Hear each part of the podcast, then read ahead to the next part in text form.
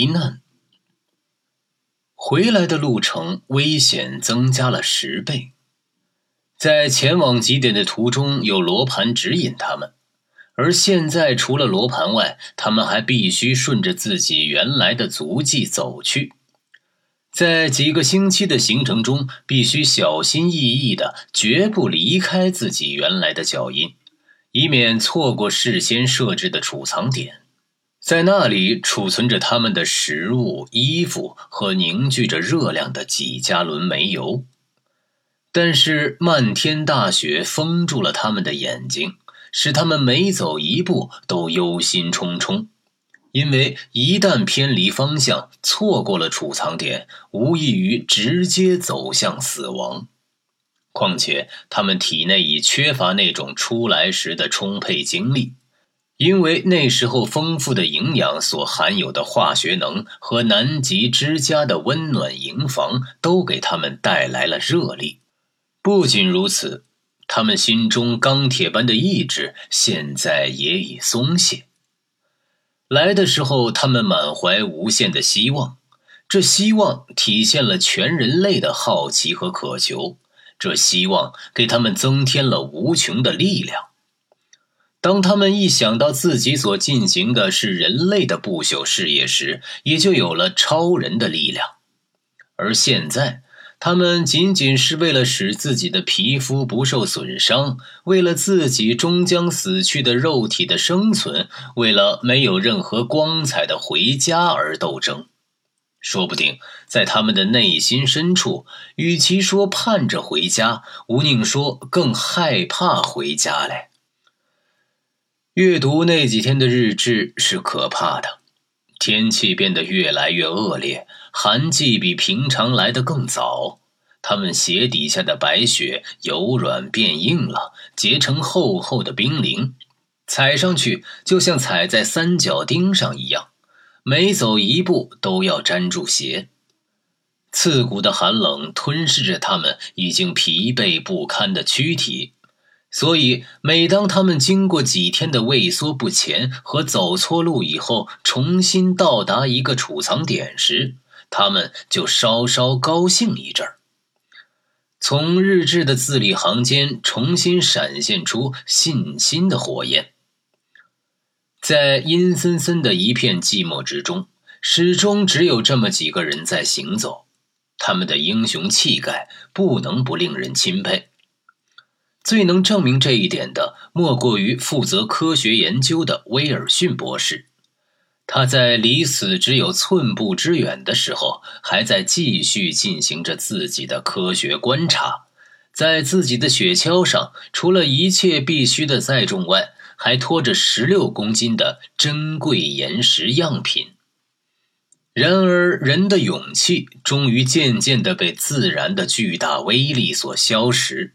这里的自然界是冷酷无情的，千万年来积聚的力量能使它像精灵似的召唤来寒冷、冰冻、飞雪、风暴，用这一切毁灭人的法术来对付这五个鲁莽大胆的勇敢者。他们的脚早已冻烂，食物的定量越来越少，一天只能吃一顿热餐，由于热量不够。他们的身体已变得非常虚弱。一天，伙伴们可怕的发觉，他们中间最体强力壮的埃文斯突然精神失常。他站在一边不走了，嘴上念念有词，不停的抱怨着他们所受的种种苦难。有的是真的，有的是他的幻觉。从他语无伦次的话里，他们终于明白。这个苦命的人，由于摔了一跤，或者由于巨大的痛苦，已经疯了。对他怎么办？把他抛弃在这没有生命的冰原上？不，可是另一方面，他们又必须毫不迟疑的迅速赶到下一个贮藏点，要不然……从日志里看不出斯科特究竟打算怎么办。二月十七日夜里一点钟，这位不幸的英国海军军士死去了。那一天，他们刚刚走到屠宰场营地，重新找到了上个月屠宰的矮种马，第一次吃了较丰盛的一餐。现在只有四个人继续走路了，但灾难又临到头上。下一个贮藏点带来的是新的痛苦的失望。储存在这里的煤油太少了。也就是说，他们必须精打细算地使用着最必需的用品——燃料。他们必须节省热能，而热能恰恰是他们对付严寒的唯一防御武器。冰冷的黑夜，周围是呼啸不停的暴风雪，他们胆怯地睁着眼睛，不能入睡。他们几乎再也没有力气把毡鞋的底翻过来。但他们继续拖着自己往前走，他们中间的奥茨已经在用冻掉了脚趾的脚行走。风刮得比任何时候都厉害。三月二日，他们到了下一个贮藏点，但再次使他们感到可怕的绝望。那里储存的燃料又是非常之少。现在他们真是惊慌到了极点。从日志中，人们可以察觉到斯科特如何尽量掩饰着自己的恐惧，但从他那强制的镇静中，还是一再迸发出绝望的厉叫。再这样下去是不行了，或者，上帝保佑啊，我们再也忍受不住这种劳累了，或者，我们的戏将要悲惨的结束。最后，终于出现了可怕的自白。唯愿上帝保佑我们吧！我们现在已很难期望人的帮助了。不过，他们还是拖着疲惫的身子，咬紧着牙关，绝望的继续向前走啊走啊。奥茨越来越走不动了，越来越成为朋友们的负担，而不再是什么帮手。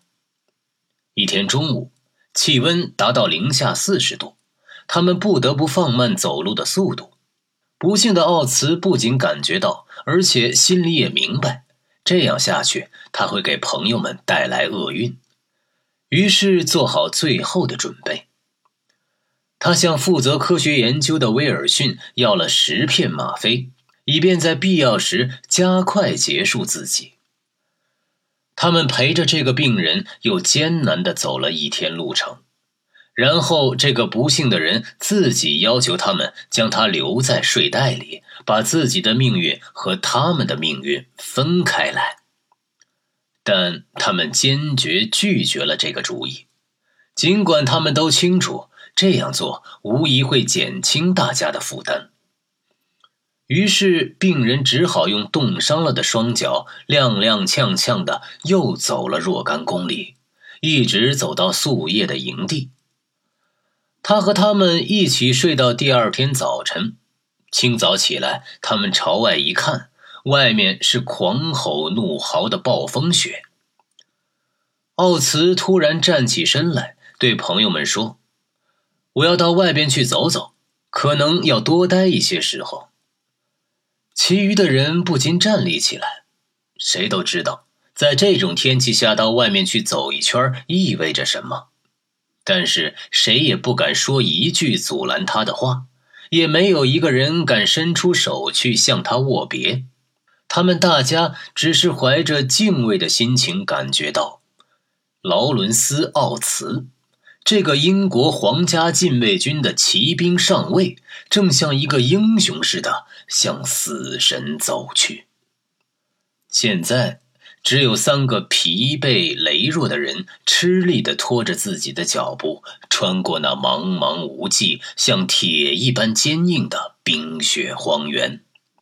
他们疲倦已极，已不再抱任何希望。只是靠着迷迷糊糊的直觉支撑着身体，迈着蹒跚的步履。天气变得越来越可怕，每到一个贮藏点，迎接他们的是新的绝望，好像故意捉弄他们似的，只留下极少的煤油，也就是热闹。三月二十一日，他们离下一个贮藏点只有二十公里了，但暴风雪刮得异常凶猛，好像要人的性命似的，使得他们无法离开帐篷。每天晚上，他们都希望第二天能到达目的地。可是到了第二天，除了吃掉一天的口粮外，只能把希望寄托在第二个明天。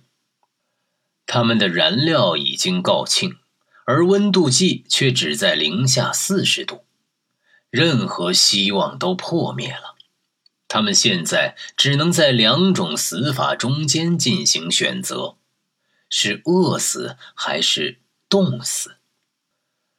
四周是白茫茫的原始世界，三个人在小小的帐篷里同注定的死亡进行了八天的斗争。三月二十九日，他们知道再也不会有任何奇迹能拯救他们了，于是决定不再迈步向厄运走去，而是骄傲的在帐篷里等待死神的来临。不管还要忍受怎样的痛苦，他们爬进各自的睡袋，却始终没有向世界哀叹过一声自己最后遭遇到的种种苦难。各位听友们，如果觉得不过了了读的还不错，可以先关注我，再点赞和评论，也欢迎你转发到朋友圈，让更多人加入我们一起读书。最后呢，不过了了还要特别向打赏过的听友们说一声，谢谢你们的支持，我会继续给大家提供更多的好节目、好声音。